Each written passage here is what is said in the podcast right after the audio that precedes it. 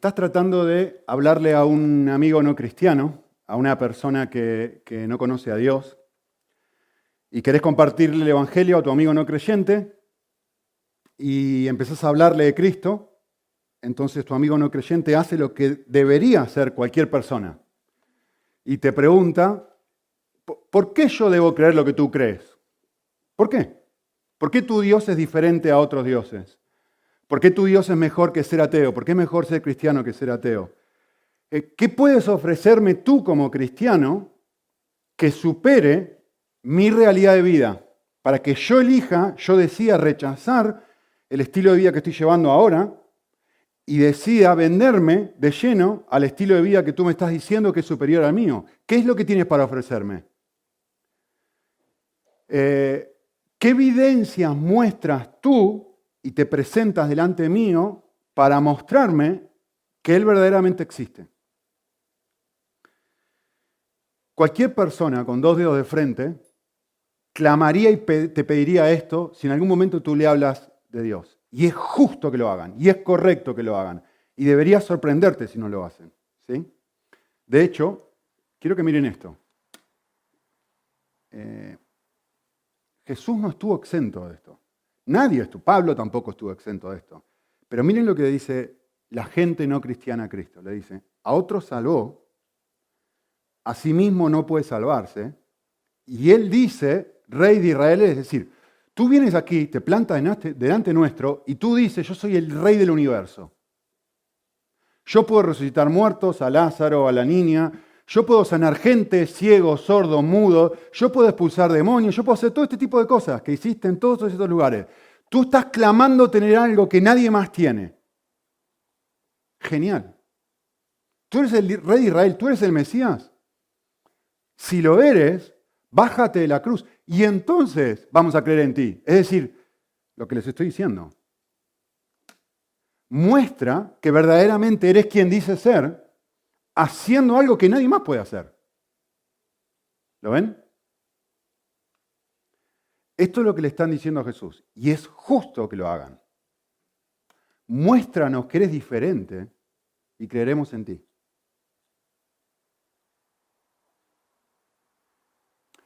Vale, pensemos un minuto. Jesús, Jesús clamó ser Dios. ¿Sí? Esto está buenísimo. Está buenísimo porque automáticamente lo pone en el banco de acusados. ¿Sí?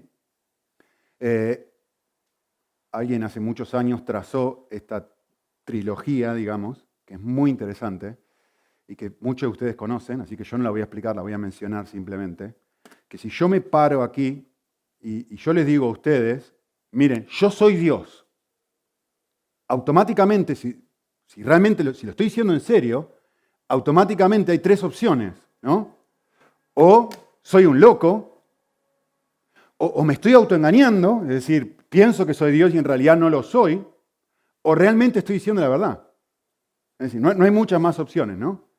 O, soy un loco que piensa que es Dios y no lo es, o estoy engañado, porque realmente no, es que, estoy tratando de engañarlo a usted, ni mucho menos, eh, o estoy diciendo la verdad. Soy mentiroso. ¿Sí? Vale. ¿Qué evidencias dio Jesús de estar diciendo la verdad? De vuelta, no me voy a meter aquí. ¿eh? Cuando la gente le decía, bájate de la cruz, ¿qué evidencias dio Jesús de estar diciendo la verdad? Bueno, Jesús no se bajó de la cruz. Jesús se bajó de la tumba. O salió de la tumba, mejor dicho. ¿Sí? Y, y esa fue la forma a través de la cual dijo, sí, es verdad, ahora no estoy haciendo nada. Esto es temporal, este estado, esto es temporal. Pero en tres días van a volver a verme. ¿Vale? Bien. Yo sé que esto es algo conocido, así que ni me voy a frenar acá. Pero ahora, ahora, y esto sí es completamente desconocido para todos, ahora quiero que lo apliques a ti. Porque esto nunca, nunca lo has hecho, estoy seguro. Mira, nosotros, todas las personas que nosotros estamos, que estamos acá sentadas, o la mayoría de las personas que estamos acá sentadas, somos cristianos. ¿Sí? Bien, nosotros clamamos como Jesús, como Jesús, tenemos un clamor muy poco ortodoxo y muy poco creíble. El clamor que tú, estando aquí sentado, estás diciendo es esto. No, no, un momento. Yo no soy Dios, pero Dios está dentro mío. ¿O no? ¿No dice eso el cristianismo?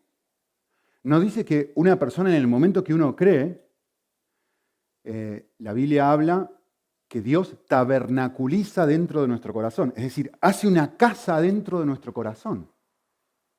Y el Espíritu Santo desciende de una forma misteriosa dentro nuestro y ahora, supuestamente, miren, no sé cuánta gente somos aquí, varias decenas de personas, los que estamos aquí somos distintos a los que están afuera porque no es que somos Dios, pero Dios está dentro nuestro. ¿Vale? Eso te pone a ti en el mismo banco de acusados que lo pusieron a Jesús. Porque entonces tú automáticamente, si vos levantás la mano y decís, un momento, no, no, yo no soy Dios, ¿eh? Vale, vale, hasta ahí vamos bien. Pero un momento, que Dios vive dentro mío. No, no, chiquito, pero un cachito. ¿Cómo es esto? Porque ahora tú me tienes que mostrar evidencia de que no sos un loco, de que no te estás autoengañando o de que no eres un mentiroso. Porque te toca llevar un manicomio, eh, estás mintiendo y tratando de engañarme, o realmente es así. Y una persona no cristiana tiene todo el derecho del mundo de decir esto de ti y de mí. Es más, espero que tú lo estés pensando ahora respecto a ti mismo. Es decir, yo, yo tengo a Dios dentro mío. O me estoy autoengañando, o soy un hipócrita que pone una cara y soy igual que el que está al lado, o realmente es verdad que Dios está dentro mío. Así que la pregunta, que es la, clave de, de toda esta serie de mensajes, es, si verdaderamente Dios está dentro de ti, ¿no debería haber dentro de ti evidencias de lo sobrenatural? Y de algo que no se puede explicar de otra forma a menos que Dios sí realmente esté dentro tuyo. Porque si no, te estás autoengañando, eres un mentiroso ¿O es un hipócrita?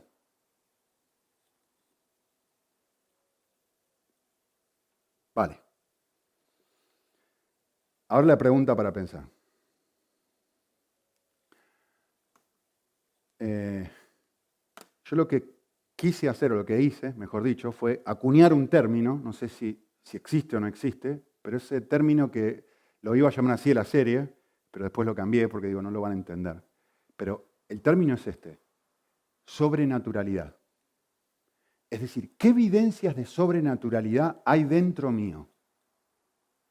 Que entre paréntesis, me sirven a mí mismo para decir, yo soy un cristiano verdadero. Me sirven a, mí mismo para decir, yo tengo una experiencia genuina con Dios y no soy como un católico. Yo viví, nací toda mi vida católico y fui toda la vida a la iglesia de joven y a mí me molestaba muchísimo el hecho de decir, me tengo que sentar, parar, sentar, eh, de repetir algunas cosas y sin entender y sin sentir lo que estaba pasando, me molestaba. Y digo, ¿por qué tengo que hacer esto? ¿Por qué me molesta esto? Porque no veía algo auténtico, no veía algo genuino, no veía sobrenaturalidad. Y miraba a la gente dentro de la iglesia, fuera de la iglesia, veía exactamente lo mismo o peor, y digo, esto es una farsa. Y yo no quiero vivir engañado. Entonces empecé a cuestionarme mi propia religión hasta que finalmente dije, ¿qué es la verdad? ¿Dónde está la verdad?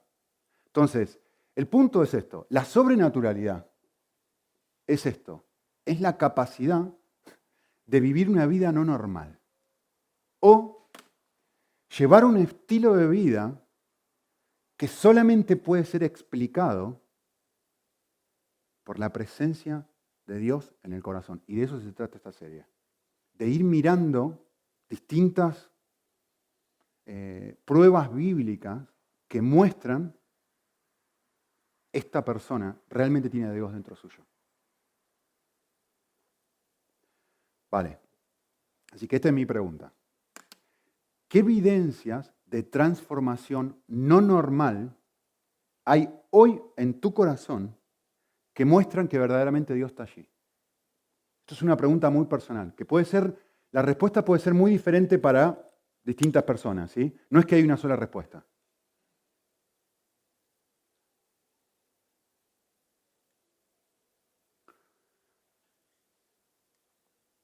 ¿Ir a la iglesia todos los domingos? ¿Qué, es mi cristianismo? Bueno, yo voy a la iglesia todos los domingos. ¿En serio? Los testigos de Jehová también van a la iglesia todos los domingos. ¿eh? ¿Eso hace que tengan a Dios dentro, el Espíritu Santo dentro? Vale, pensemos otra cosa. Yo leo la Biblia todos los días. ¿Vale? ¿Y los mormones no leen el libro del mormón?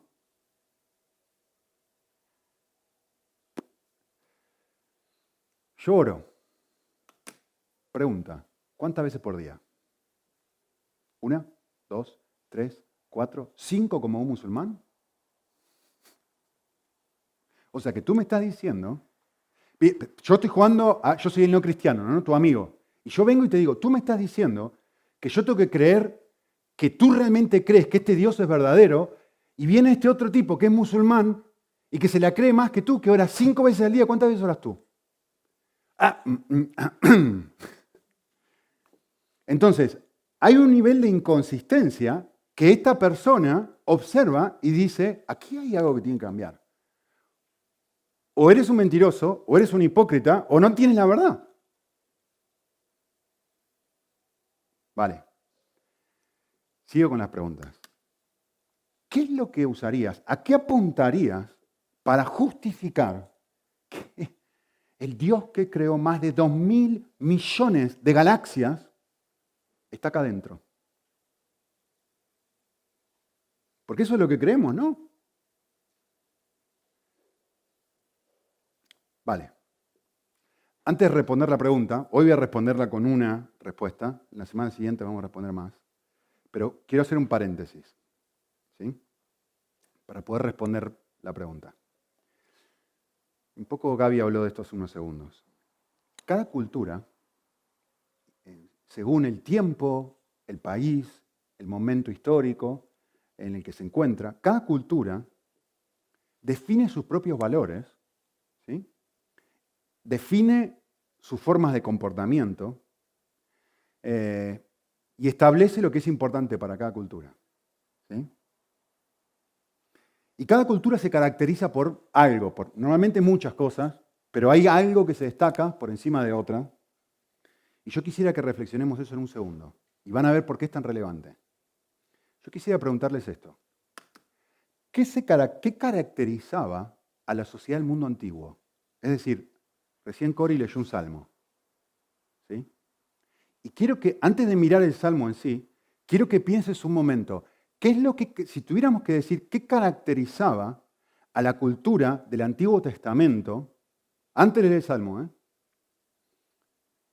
¿qué era lo que constantemente esta gente tenía que enfrentar? Bueno, se lo voy a responder yo. ¿Qué caracterizaba la sociedad del mundo antiguo? En una sola palabra, la guerra. La guerra. El pueblo de Israel está repleto de enemigos, repleto de enemigos. Antes de entrar en la tierra prometida, ¿quién es el enemigo? Egipto. Están esclavizados, papá, papá, papá. Salen de la tierra prometida. Perdón, salen de Egipto, van a la tierra prometida. Está repleto de pueblos, hay que conquistarlo. Terminan conquistando la tierra prometida. ¿Qué pasa? Vienen a invadir los filisteos, este, lo, todo el mundo invadiendo. Terminan eso, pues vienen los reyes, todo el tiempo guerra. En la antigüedad, la antigüedad, lo que caracterizaba a la sociedad antigua, especialmente la sociedad del Antiguo Testamento, era la guerra. Y esto es muy importante, entender para entender el Salmo y para entender qué está queriendo decir este hombre. ¿Sí? Bien. Eh, este Salmo que nosotros acabamos de leer, el Salmo 4, está muy conectado con el Salmo 3. De hecho, es casi un, espejo del Salmo 3. Y probablemente lo ha escrito el mismo autor que es David. ¿sí? Ahora, yo quiero que presten atención lo que dice el Salmo 3. Y ahora van a ver cómo es esto relevante. ¿eh? Así comienza, Salmo 3, 1 al 3. Miren esto. Oh Señor, cómo se han multiplicado mis adversarios. Es decir, tengo enemigos por todos lados. muchos se levantan contra mí. Muchos dicen de mí, escuchen esta frase porque la van a volver a ver en el Salmo 4, ¿eh? muchos dicen de mí, para él no hay salvación. No, este, este está perdido. Este está perdido. Para él no hay salvación en Dios.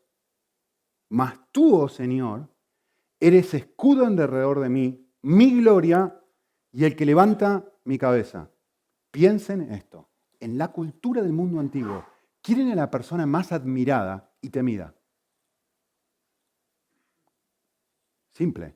Les voy a dar dos ejemplos para que vean que no estoy inventando. Goliat o un rey con un gran ejército. La persona más importante del mundo antiguo es el más fuerte, el que tiene el ejército más grande. ¿Quién es el Dios más grande en la antigüedad? Si tú te parabas en ese momento delante, si tú eras un filisteo, a ver si vamos a pensar en David y Goliat, tú eres un filisteo y yo soy un israelita. Y tú vienes a mí y yo te digo, mira, yo tengo un Dios diferente al tuyo. Cultura eh, politeísta. Yo tengo un Dios diferente al tuyo. ¿sí? Y viene el filisteo y te pregunta, ¿yo por qué debería creer en tu Dios? ¿Saben cuál es la respuesta que le darían? Eso. Mira, mi Dios va a va a vencer a tu Dios en esta batalla. Y en esa forma, a través de quién ganaba la batalla, se determinaba cuál era el Dios más fuerte y por lo tanto cuál era el Dios verdadero. ¿Quién ganaba la batalla? Por eso David dice, ¿cómo puede ser? ¿Cómo todos estamos, este es el Dios, este es el Dios verdadero?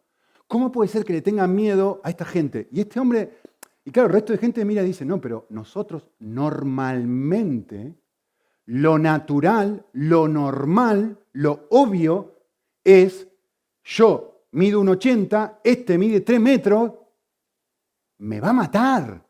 ¿Cómo en mi sano juicio yo voy a ir a pelear contra este. Lo normal es, en Argentina haríamos esto, arrugar. Es tener miedo. Lo normal es no enfrentarme a esta, a este, esta persona. ¿Lo ven? Ahora, hay un chico, jovencito, que tiene 15, 16 años, no sabemos bien, que tiene algo que el resto de gente no tiene. ¿Qué es lo que tiene este chico? ¿Tiene más fuerza? ¿Es el más grande de los, de los guerreros? ¿Es valiente? No, no, no. Este chico tiene algo que nadie más tiene. Este chico tiene confianza, tiene fe en Dios, está lleno de lo sobrenatural. Este chico no es un loco, no se está autoengañando y tiene la verdad. Y este chico agarra y dice, un momento, sí, sí, eh, no vamos a negar la realidad. Este hombre mide tres metros y yo soy un pitufito chiquitito que no, no saco unos 60 del piso. Está bien, pero acá no se trata de mí, se trata de quién está conmigo, ¿se acuerdan? Ah.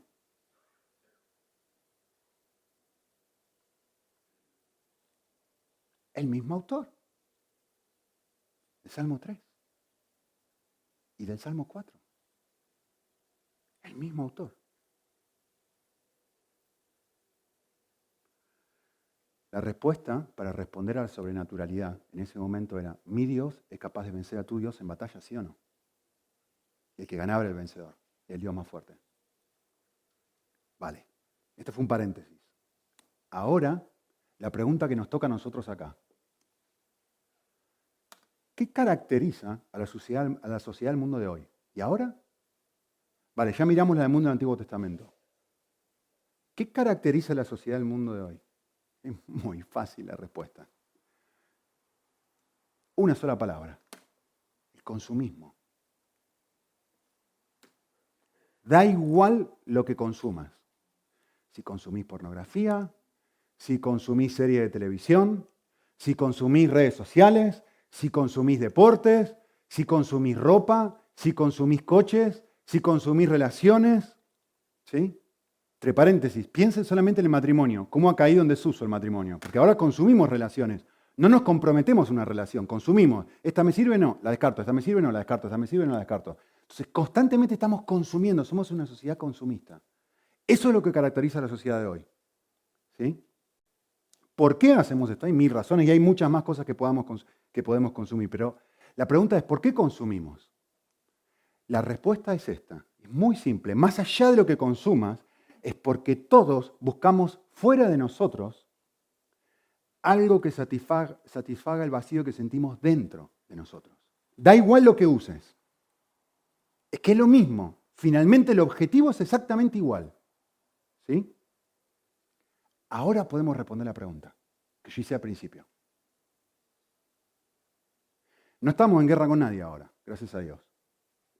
Bueno, medio con Marruecos, un poquito. No en guerra, pero hay medio conflicto ahí. Pero sí, la gente viene y nos pregunta y nos dice, ¿qué tiene de anormal tu Dios? ¿Qué ha hecho tu Dios de anormal que no es común, que te hace diferente y que muestra sobrenaturalidad? La respuesta también es obvia. Si lo normal es consumir, si lo natural es buscar llenar el vacío, si lo más común que todo el mundo hace es agotarse buscando vida donde no la hay, pregunta obvia, ¿qué será lo sobrenatural, lo no normal y lo no común, lo que nadie tiene, lo que no se ve, lo que es distinto y que muestra evidencia de decir, aquí, aquí debe haber algo distinto? ¿Saben qué es? Pablo usaría una sola palabra, contentamiento.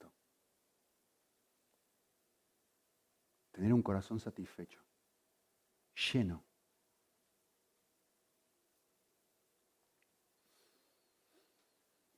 Miren, Salmo 4, versículo 7, para que vean que esto no es un invento mío. Miren, miren lo que dice el Salmo dice, alegría pusiste en mi corazón mayor que la de ellos cuando abundaban su grano y su mosto. Es extremadamente irónico el pasaje. Interpreten en su cabeza qué está diciendo el pasaje, porque casi que te podés reír si lo entendés. El texto está diciendo esto. Cuando yo disfruto a Dios, Estoy más alegre que un borracho. Lean.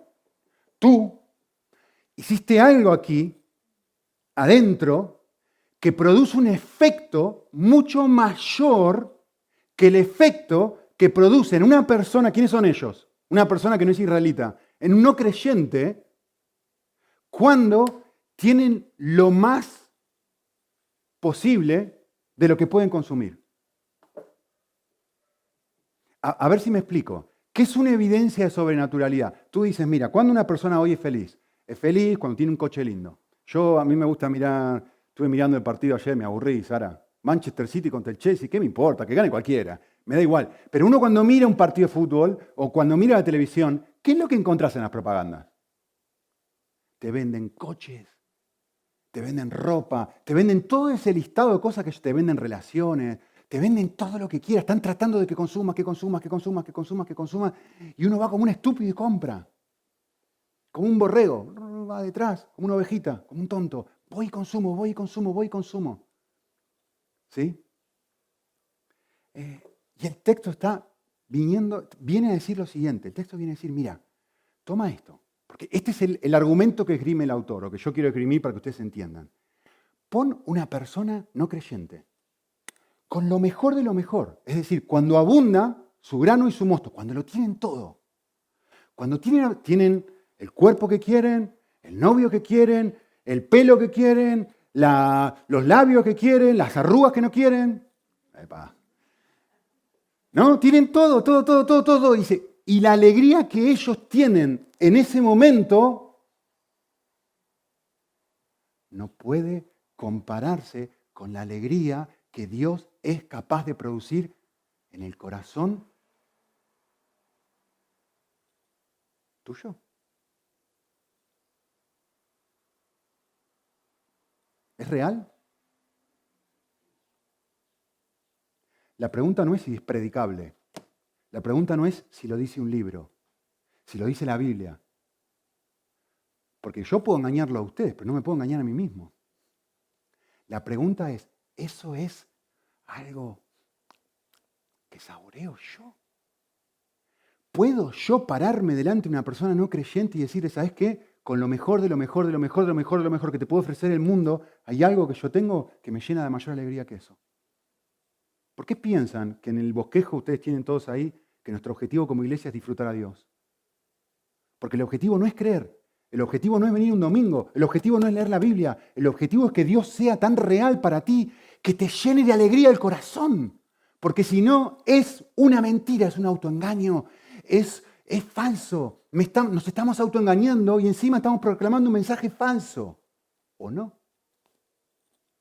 Por eso la pregunta que hice al principio es, ¿hay evidencia de sobrenaturalidad en, olvídate el de al lado, en mí? Yo lo siento, te sirve para ti esto.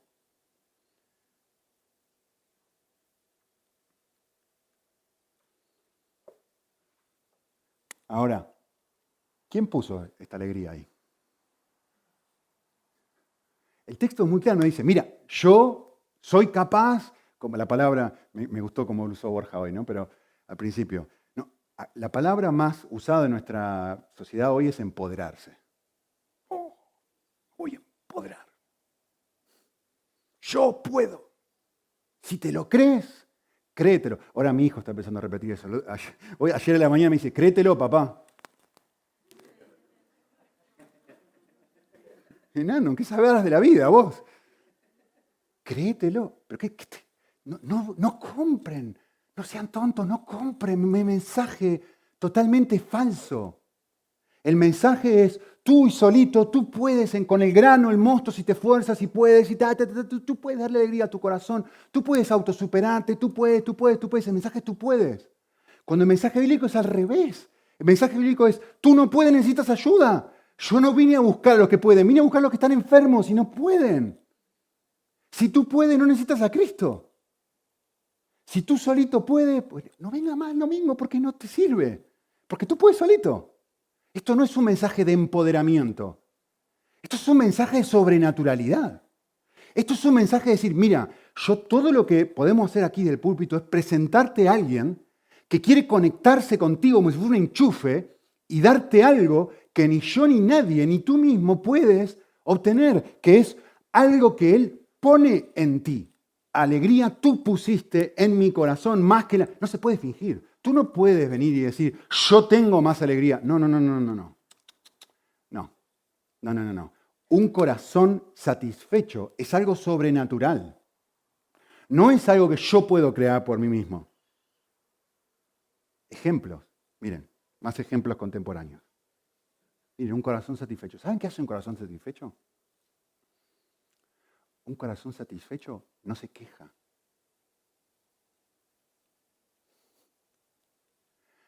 pero no porque se contiene. No me tengo que quejar. Porque adentro tengo una bronca y, y tengo el corazón y no me tengo que quejar. Porque mi padre me ha dicho que no me tengo que quejar. Porque Nico dice los domingos que no me tengo que quejar. No, eso es una falsa. No, no, un corazón satisfecho, perdón, un cristiano verdadero no se queja porque no necesita quejarse, porque está lleno. Y si me quejo, es la evidencia de que no estoy lleno. Porque la vida no es, no me da lo que yo quiero para estar bien. ¿Saben cuál es la palabra que la primera palabra que aprendí en España? Jope.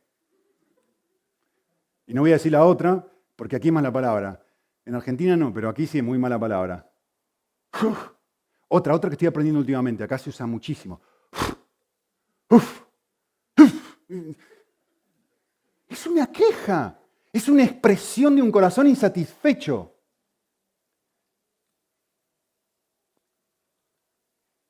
Corazón insatisfecho, miren, eso, a ver, de vuelta, no estoy diciendo que no se puede en un momento expresar una, no estoy diciendo eso. ¿eh? Lo que estoy diciendo es que si te analizás y empezás a mirar un momento, decís, de repente estoy mirando, claro, yo estoy buscando vida ahí, por eso me quejo. Es que mi, alegría ya no viene del hecho de que tengo una relación íntima con Dios y Dios es real para mí. No, no, mi alegría viene de que no he obtenido lo que quería y entonces, como no tuve lo que quería, ¡pac! me quejo. Sea que sea lo que es. Me quejo de que no me han pagado lo que me debe, me quejo de que el gobierno tal cosa, me quejo de que la vacuna no era la que yo quería, me quejo de que me hacen esperar, da igual, da igual. Envidia. Yo no, creo que nunca en mi vida he visto un, estos reality shows donde están los tentadores, los vencedores, ¿cómo llaman los que van a la, isla esa? Los, sobrevivientes, en fin, pero veo las propagandas por ahí de vez en cuando y, es obvio lo que está pasando ahí, ¿no? Envidia. Llamar la atención, destacarse, votar para ver cuál es más malo. Competir. Corazones insatisfechos que están buscando vida.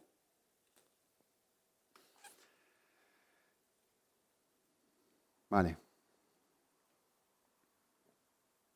¿Qué es un corazón insatisfecho? ¿Cómo está el corazón satisfecho? El contentamiento es el resultado de ponerme alegre por todo lo que Dios es.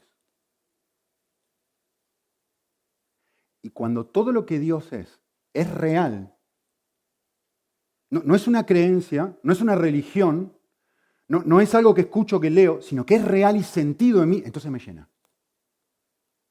Eh, Gaby, el otro día fui a la casa de Gaby y me mostró un vídeo de este, Jonathan, ¿cuánto?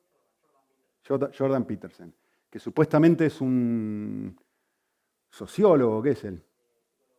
Es un psicólogo y tienen que ver algunos de sus vídeos, tienen cosas interesantes, pero este hombre no es creyente y defiende un montón de, cuestiones, entre comillas, cristianas, ¿no? Pero una, me mostré un vídeo que duró dos minutos una cosa que me llamó mucho la atención es este hombre, están haciendo una entrevista, este hombre no cristiano, ¿eh? eh le, preguntan si, es, si él cree o no cree y qué piensa del cristianismo, y en un momento en el, en el vídeo este se pone a llorar. Se pone a llorar. Estamos hablando de un tipo, con, juntamos todos los cerebros nuestros y no, llegamos, no le llegamos ni a la mitad. ¿eh? Y el hombre este se pone a llorar en cámara cuando están haciendo la entrevista, diciendo, diciendo algo así. Es que si, me empujás, y si me empujás, y si me empujás, le dice este, al que lo está entrevistando, yo creo quizá que los eventos, la persona de Jesús y los eventos de la resurrección son verdaderos. Pero es que si yo creo esto, esto es demasiado increíble. Esto es demasiado increíble. Y llora por la realidad de lo que el hombre empieza a mirar y dice que si esto realmente es así, lo cambia todo. Es que esto lo cambia todo. No puedo quedarme igual si esto es verdad. Yo no sé cuándo fue ese vídeo, pero este hombre está así de convertirse. Porque está entendiendo las implicaciones de creer lo que nosotros decimos creer. Dios vive dentro tuyo. ¿En serio? Yo soy Dios, dijo Jesús. ¿En serio? ¿Dónde estás? Mostrame, bájate la cruz. Y esto es lo mismo, pero aquí, ahora sí lo voy a usar bien usado. Tú te la tienes que creer. No es que le tienes que decir a una persona no cristiana, te la tienes que creer tú. ¿Realmente tienes a Dios dentro? ¿Realmente lo tienes? ¿Dónde está la evidencia? Pero no para mostrármela a mí o al que tenés al lado, para ti mismo. Para no estar viviendo una fantasía de religión, sino para que sea algo real y genuino. Esto. Pablo dijo, miren, para mí el vivir es Cristo, no hay otra. Filipenses, todo en el mismo libro. Para mí el vivir es Cristo, que no hay otra cosa. No hay nada, no hay nada más. Si uno tiene que identificar cuál es, qué es lo que yo quiero para mi vida, Cristo, ya está, no hay nada más. Y miren, dice, yo estimo todo el resto de cosas. Piensen en el listado de cosas que di. La ropa, el coche, esto, lo otro, la figura, todo es, esto es un eufemismo. ¿Saben lo que es un eufemismo, no? es decir las cosas de una forma bonita, pero no decir la palabra fea. Lo tengo todo por basura. ¿Saben lo que dice en griego ahí? Caca de perro. Lo dice en la Biblia, así que no digan que el pastor dijo una mala palabra, porque no, está ahí. Pablo dice, esto es excremento. Y yo digo, yo lo tengo aquí a Jesús y pongo estas cosas aquí y digo, no estoy diciendo, esto es malo. Noten algo, porque es importante esto. lo estimo como tal. Hay otras versiones que dicen, bueno, ahí está mismo, lo considero como basura. No está diciendo es basura, no está diciendo estas cosas no tienen su lugar. Lo que está diciendo es esto, cuando yo comparo esto con esto, cuando yo comparo la alegría que tú pones en mi corazón con la alegría que experimentan ellos cuando abunda su grano y su mosto, miro y digo, esto es basura, esto es excremento. Es una comparación. La pregunta es, ¿yo, ¿yo experimenté esto alguna vez?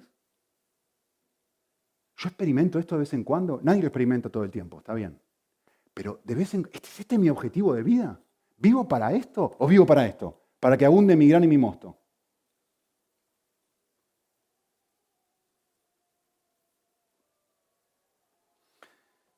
El resultado de esto es precioso, porque el resultado de vivir así es que se transforma. Jesús dijo, conoceréis la verdad y la verdad los hará libres. Es decir, vas a tener un encuentro, una experiencia de comprender el Evangelio de tal forma de que ahora va a ser, va a ser libre. ¿Libre de qué? Si yo no soy esclavo de nadie, le decían ellos. Nosotros no somos esclavos de nadie. Sí, eres libre, tú, eres esclavo de tus deseos.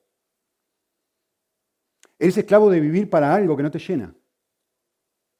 Eres esclavo de buscar vida donde no hay. Y de repente, cuando la religión deja de ser religión y se transforma en experiencia, soy libre. Lo que quieras, lo que sea tu lucha, libre, libre para vivir de, de vivir para el dinero. Ahora el dinero es basura comparado con esto.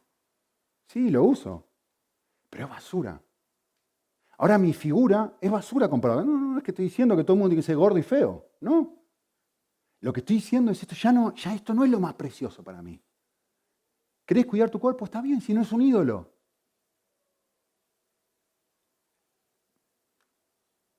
Vale. Es paradójico, no sé si alguien prestó atención, no se hizo la conexión, seguro que no, yo fui el único porque yo lo prediqué, pero es paradójico porque esta es la segunda vez que hablamos sobre señales de sobrenaturalidad y la semana pasada les dije exactamente lo opuesto a lo que les estoy diciendo hoy. Y no sé si alguien se dio cuenta. La semana pasada yo les dije, una señal de que estás experimentando sobrenaturalidad es que gemís. Romanos 8. Es que hay dentro mío, yo sé que esto no es real. Yo sé que esto no es real. Yo quiero, quiero más, quiero más, quiero más, quiero más. Y paradójicamente hoy lo que estoy diciendo es una señal de que realmente has experimentado la sobrenaturalidad, es que por lo menos le has dado un sorbito. Es que hay una medida de alegría interna dentro tuyo de decir, yo he probado esto. Por eso quiero más. Vale, el contentamiento es algo que Dios produce, es un resultado. Nadie puede obligar al corazón y ponerle un revólver, un cuchillo y decir, ponte contento ahora o ya sabe lo que va a pasar. Nadie. Yo no puedo hacer eso. Eso es una consecuencia de algo. ¿Sí? En realidad, si lo analizas, bien, y es justo decir esto es una consecuencia de mis circunstancias. Para cualquier persona, cristiano o no cristiana. Para el no cristiano es una consecuencia de sus circunstancias. Tengo mosto, tengo vino, estoy contento. Para el cristiano, el texto va a decir otra cosa. Va a decir dónde, qué circunstancia es la que produce el gozo dentro suyo. Y el texto lo va a decir, versículo 6. Y ahora van a entender un poco mejor el contexto del, Salmo. Miren lo que dice, versículo 6. Muchos dicen, ¿quién nos mostrará el bien? Ah, ¿qué quiere decir eso? Se lo voy a traducir, porque es un pasaje complejo. Dice así, el verso 6 dice, hay muchos hombres, muchas personas, en el contexto del Salmo, que no confían en Dios, que están diciendo esto. Recuerden, contexto de guerra, ¿eh? El contexto aquí, lo que la sociedad está pensando es, ¿cómo tú puedes creer en ese Dios que no te puede ayudar en esta situación de guerra? ¿Cómo puedes hacer eso? No debes creer en este Dios. ¿Sí? Hay muchas personas que están diciendo, eh, la, la otra versión lo traduce de esta forma, muchos están diciendo, tu Dios yo no puedo, no puedo auxiliarte. En esta situación, contra este rey, contra este grupo de gente, tu, tu Dios no puede auxiliarte. ¿Sí? Y si miran el contexto del Salmo 1, dice el versículo 1, clamo, respóndeme desde, en mi angustia, me has aliviado. Este hombre está desesperado. Probablemente, como dijimos, es el rey que está siendo perseguido quizá por Absalón, donde otra vez volvió para atrás. Pobrecito, retrocedió David, ¿no? Pasó de ser perseguido por Saúl a rey y ahora, uy, de vuelta lo mismo. Ahora lo persigue Absalón. Vale. Está tremendamente angustiado. Y hay gente que le está llenando la cabeza diciendo, Dios no puede hacer nada, Dios no puede hacer nada, Dios no puede hacer nada. Vale, versículo 6 lo que va a hacer este hombre es una oración. Ahora, observen el versículo 6 y presten atención a lo que pide, al motivo de su oración. ¿Qué es lo que pide? ¿Pide liberación? No. Pide revelación. Miren lo que dice el texto. Señor, quiero ver tu rostro. No, él no dice, mira, líbrame de todos estos problemas que tengo. Él no dice, cambia la situación. Él sabe dónde está la solución a su problema. Y la solución a su problema está en, necesito verte, necesito volver a verte. Lo que va a volver a producir un efecto en mí es volver a verte. Eso es lo que necesito. Recordar quién eres, Señor. Señor, alza sobre nosotros la luz de tu rostro. Quiero volver a contemplarte. Eh, esta semana estuve meditando en la vida de Jonás y estuve leyendo, leer el libro de Jonás. Y yo sé que lo he enseñado aquí hace poco, pero es muy paradójico que el libro de Jonás constantemente está enseñando por medio de la ironía, eh, por medio de la exageración, por medio del sarcasmo y por medio de la paradoja. Piensen esto, el profeta no quiere hablar de Dios. El pagano es el que ora. Un pez que te lleva de vuelta donde tenés que ir. Eh, así podría seguir mostrándole cantidad de cosas. ¿no? Eh, la persona más ruda, Paco, vos tenés experiencia en esto. ¿Quiénes son las personas más, duras, más rudas y duras eh, en la antigüedad? Los pescadores. ¿O no? Y las personas más duras de todas, ¿qué hacen? Oran. El libro está enseñando constantemente por medio del sarcasmo, ¿sí? Y la ironía. Pero hay una cosa que estaba pensando y digo, no lo puedo creer, pero miren qué enseñó el libro de Jonás, ¿eh? y nunca había prestado atención a esto. Muy valioso, presten atención. Muy valioso. Miren la paradoja de Jonás. No hay ningún otro personaje en toda la Biblia que tenga más comunión con Dios que Jonás que a la misma vez que tiene esa comunión con Dios, sea el más miserable de todos. Esto contradice todo lo que yo les estoy diciendo a ustedes. Alegría pusiste en mi corazón. Cuando yo estoy cerca tuyo, Señor, la mayor nivel de alegría posible. ¿Por qué lo contradice? Porque Jonás enseña por medio del sarcasmo. Porque Jonás enseña por medio de la contradicción. El rey pagano ayuna. El profeta no predica. El que está cerca y en comunión con Dios, ¿cómo está? ¿Cómo estás, Jonás? Capítulo 1, enojado. Enojado, amargado. Se quiere morir. Va a predicar, lo disfruta, lo odia cada instante. Está, es el tipo más miserable de toda la Biblia. Es un miserable. Está amargadísimo a lo largo de todo, todo, todo el santo libro. Es más, todo el capítulo 4 está constantemente diciendo a Dios, mejor me es que la muerte que la vida, no quiero vivir más, estoy está depresivo. Y sin embargo, constantemente está dialogando con Dios. Capítulo 2 es toda una oración, capítulo 4 están hablando. Ven la contradicción, ¿no? Dice, pero ¿cómo puede ser si está cerca de Dios que tenga semejante nivel de miserabilidad?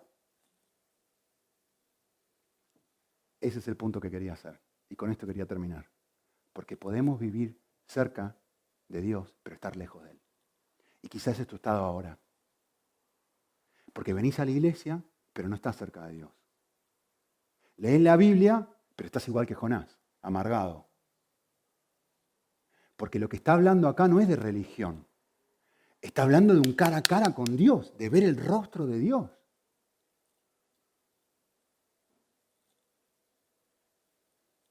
Tim Keller dijo esto, está buenísimo, dijo esto, justamente sobre el libro de Jonás. ¿Qué es lo que bloquea la llegada de la gracia a la vida de un ser humano? ¿Qué hace que Jonás, que tiene un Dios que constantemente lo busca, se acerca, le habla, le pone trabas, le pone aguijones ahí para que las cosas le vayan mal, de repente lo bendice porque lo salva, y experimenta un, cuidado de Dios increíble, ¿qué es lo que bloquea que este hombre reciba todo esto como una experiencia de gracia y pueda ver el rostro de Dios? Y, y Tim Keller responde de esta forma, aferrarse a los ídolos. No quiere soltar. Tiene algo agarrado que no quiere soltar. ¿Qué es lo que no quiere soltar Jonás? La bronca que le tiene a la gente Nínive. La pregunta es, ¿y vos qué no querés soltar? ¿Qué tenéis agarrado que bloquea y que decís, ¿venís a la iglesia? Sí. ¿Lees la Biblia? Sí. ¿Estás haciendo esto? Sí. ¿Pero ves el rostro de Dios? No. Y lo que te muestra esto es, hay algo que tenés agarrado, que te estás resistiendo a soltar y que te transforma en una persona que puede hablar a una persona no creyente y dice, Dios es bonito, Dios te salva, Dios te transforma la vida, pero adentro sabes que sos miserable. Como le dije la semana pasada, vale, estás vendiendo un Ferrari, pero adentro levantás el capó y el motor está todo roto. Pero hay buenas noticias. Los quiero dejar con buenas noticias. La buena noticia es la siguiente. De vuelta del libro de Jonás. En el capítulo 1, los marineros oran y le dicen a Dios, por favor, salvanos. ¿Cómo responde Dios? Lo salva, escucha su oración. En el capítulo 2, Jonás es el que ora. Salvamos, sálvame, por favor, sálvame. ¿Cómo responde Dios? Escucha su oración. Estoy necesitado, por eso no es empoderamiento. Estoy necesitado. los, tíos más rudos que existen, los pescadores, oh, rudos, fuertes, de repente pequeñitos. Por favor, ayúdanos. Con mucho gusto, dice Dios. El tío desobediente, Jonás. Por favor, en el pez, por favor, por favor, ayúdame, ayúdame, ayúdame. Con mucho gusto, dice Dios. El pueblo más rebelde de la historia. Los tipos que cortaban cabeza, cortaban orejas, sacaban ojos, cortaban narices, sacaban la lengua, la cortaban y hacían una pila con los enemigos. El tipo más controlador que existe, el rey, no tengo tiempo de leerlo, dice en el texto de Jonás, se baja del trono, abre la mano, rey de Nínive, abre la mano y dice, ayuna, y dice, ya, suelto. ¿Cómo responde Dios? Escucha su oración. Vale, esta es la parte más linda de todas. Cada oración en el libro de Jonás es contestada. Todas las oraciones del libro de Jonás son contestadas, excepto una. Quítame la vida.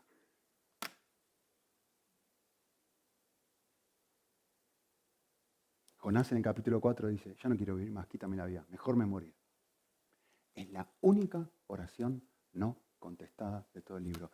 Y Dios, ya, ya hemos hablado sobre Jonás, ¿no? Dios como un ajedrecista está sobre su vida, poniéndole, lo salva, lo ama, lo disciplina, le, da gracia, eh, lo rescata, le vuelve a poner la sombra. Está como un, y, Dios está haciendo lo mismo en tu vida, como un ajedrecista. Y, y, quizás vos mismo ahora estás diciendo, yo a veces tengo ganas de tirar todo. Pero la única oración no contestada es, quizás tú estés a punto de rendirte. Pero Dios dice, yo no me rindo contigo. Yo no me rindo contigo. Aunque tú me pidas que te quite la vida aunque tú me pidas que termine todo y que ya no tengamos más relación, yo no me rindo contigo. Yo soy distinto. Es la única oración que yo no voy a responderte. Ven, pídeme ayuda. Eso sí quiero responderte. Pero no dejarte como estás. Esa es una oración y esa es una forma en la que vemos el libro de Jonás que claramente Dios dice, yo no te voy a dejar como estás, Jonás. Si te tengo que tirar al mar, si tengo que levantar una tormenta, si tengo que disciplinarte, si tengo que herirte, si tengo que hacerte doler, si tengo que hacer lo que sea para que abras la mano y sueltes, lo voy a hacer. ¿Por qué? Porque te odio, no, porque te amo. Porque un día mis atrios es mejor que mil fuera de ellos. Porque es mejor la alegría de estar conmigo un pedacito que cuando abunda el grano, cuando estés flaca, rubia, de ojos celeste, 90, 60, 90, vas a necesitar un psicólogo. Porque no te llega y las mejores modelos lo necesitan. Porque cuando tengas tu cuenta bancaria, el otro día leí una encuesta, después de que pasas 25 millones de euros, algo no cristiano todo el mundo, la, encuesta, lo que mostraba esta encuesta es que la gente con más de 25 millones de euros es la gente más miserable. Interesante, ¿eh? No cristiana. Y lo que Dios está haciendo es decir, ¿qué es lo que está haciendo acá en el Salmo 4? Angustia, dolor, dificultad. Gente que está diciendo, ¿dónde está tu Dios? Y dice, el texto, para terminar, dice así. Hay gente que está diciendo, esta dificultad, esta situación tan horrible, parecía lo de Jonás, ¿no? ¿Dónde está? ¿Dónde está tu Dios? ¿Cómo te va a rescatar a ti de esto? Y el texto dice, y el, y el autor, probablemente David, dice, por favor, Señor, yo sé que lo único que yo necesito es volver a verte. Resultado, resultado de ver el rostro de Dios, ¿cuál es? Versículo 7 alegría pusiste en mi corazón, mayor que la de ellos cuando abundan su grano y su mosto. ¿Cambió la situación? No. Pero ahora ve a Dios, cambió todo. Y entonces, solo entonces, ahora pueden leer el Salmo correctamente, el Salmo que todo, porque yo escuché, ¿eh? cuando lo estaba leyendo Cori, todo el mundo es capaz de citarlo de memoria. Eh, es el versículo que viene después del que yo estoy hablando. En paz me acostaré y asimismo dormiré, porque solo tú, Jehová, me haces vivir confiado. Gracias, me están persiguiendo. Estoy en una cueva mientras me pasa esto que era lo más probable. Esto no es normal. Tener paz cuando todo es un caos no es normal. Y cuando una persona no creyente mira esto y ve tu caos y dice, ¿cómo puede ser que tengas paz y alegría en medio del caos? Esto no es normal, esto es sobrenatural. No lo podés fingir, no lo podés crear, pero sí es un resultado de ver el rostro de Dios. Es la consecuencia de decirle a tu propio corazón lo mismo que acaba de decir este hombre. El Dios que controla las estrellas es mi Padre. ¿Cómo voy a temer? Su amor es infinito y me llena. ¿Por qué voy a necesitar la aprobación de otros? En su presencia hay plenitud de gozo. ¿Por qué voy a consumir cualquier cosa que me aleje de Él? Muy bien, oramos.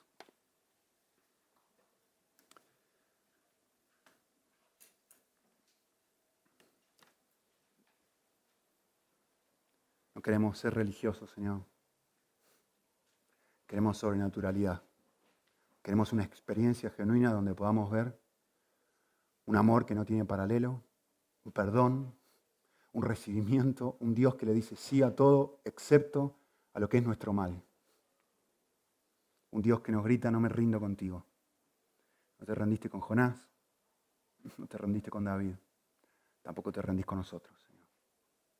Ayúdanos a abrir las manos, ayúdanos a vivir con las manos abiertas y cada vez que las cerremos, ayúdanos a volver a abrirlas para poder experimentar esto que tú prometes, Señor. Una alegría que sobrepasa toda comprensión, una paz que no tiene sin igual y que le grita al mundo y que brilla, como dijimos la semana pasada, que brilla y que grita a nuestro propio corazón y al mundo, es posible vivir una vida diferente si puedo ver el rostro de Dios. Muestra tu rostro para que tú te transformes en el universo de nuestra vida.